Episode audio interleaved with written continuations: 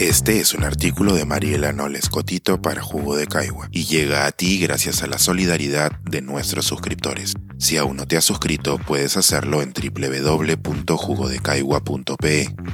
Ahora puedes suscribirte desde 12 soles al mes. ¿Otra vez con el racismo estructural? Porque aquello que callamos nos es devuelto a gritos. Cuando te dedicas al análisis social, el estudio y observación de tu tema de especialidad es una cotidianeidad que normalmente disfrutas.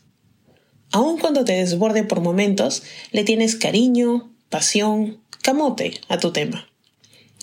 Y si además es uno del que se habla regularmente en el debate público, puedes participar de conversaciones interesantes, productivas o intelectualmente retadoras. Golazo. Pero cuando es medio complicado o tiene aristas donde normalmente la opinión general forma bandos ardorosos aunque poco informados, asuntos como medio ambiente, derechos de los animales, derechos humanos o desigualdades, por ejemplo, ese tema que te apasiona puede volverse también una carga pesada. Hace algunas semanas participaba en un evento académico sobre la pertinencia o no de seguir hablando de racismo en el Perú. Como en toda actividad de ese tipo en la que intervengo, tocó prepararme, volver sobre las notas, los principales conceptos, revisar las imágenes que utilicé para explicar ciertas ideas y seleccionar las que funcionaron mejor, entre otros. Al final del día, las conversaciones académicas que se dan frente al público deben tener una aproximación que permita la divulgación de información de calidad para que redunde en una mejora del debate público y mayor aprendizaje colectivo. Mi postura al respecto es más que conocida. Es importante seguir hablando del racismo porque los problemas de los que no se habla no se resuelven. Y el racismo estructural es un problema en nuestra sociedad. Como suele suceder, recibí preguntas malintencionadas. Y para sorpresa de algunos, supongo, las respondí. Yo no suscribo la cultura de la cancelación o la idea de ignorar al troll porque éste tiene una audiencia o hace una pregunta abierta. Creo que es posible que tu respuesta no le interese, pero esta siempre puede valer para el tercero oyente. Acabado el evento, sin embargo, olvidé un poco la cuestión, pero luego llevé algunas de las ideas expresadas a Twitter. Y sí, ni siquiera tiene que decírmelo, sé que Twitter no es el lugar ideal para aprender nada, pero sí es el foro donde muchas personas se informan. Luego de varios hilos, explicaciones e idas y vueltas infructuosas con algún troll que, como ya mencioné, serán importantes para alguien en la audiencia de estos intercambios, el balance es la reafirmación de que hay que seguir hablando del tema. Aunque canse ese nadar contra la corriente, aunque duela, o se reciban siempre las mismas preguntas.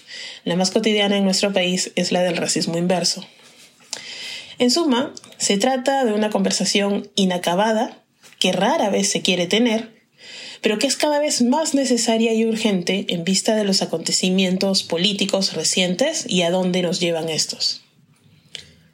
Con ocasión del Día Internacional para la Eliminación de la Discriminación Racial el 21 de marzo, participé en una conversación radial el domingo último.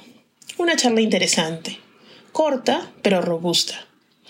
El resultado tangible es una foto donde se ve a tres mujeres afroperuanas sentadas juntas, sonriéndole a la cámara.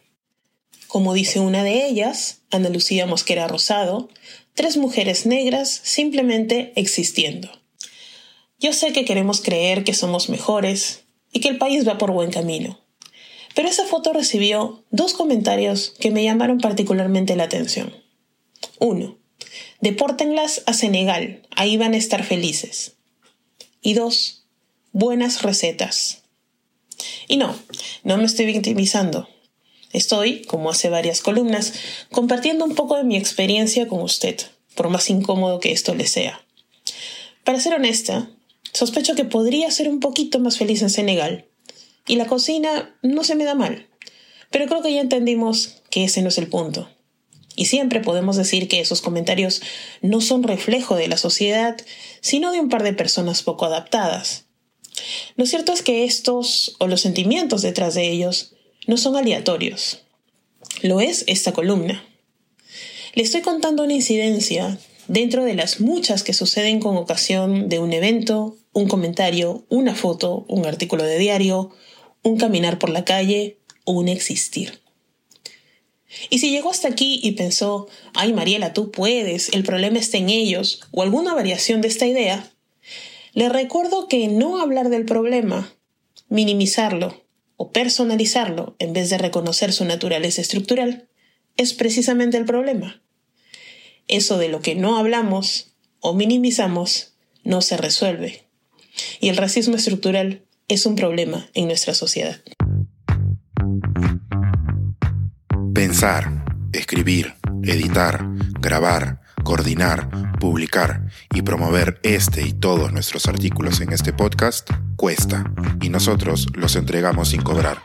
Contribuye en www.jugodecaigua.pe barra suscríbete y de paso espía como suscriptor nuestras reuniones editoriales.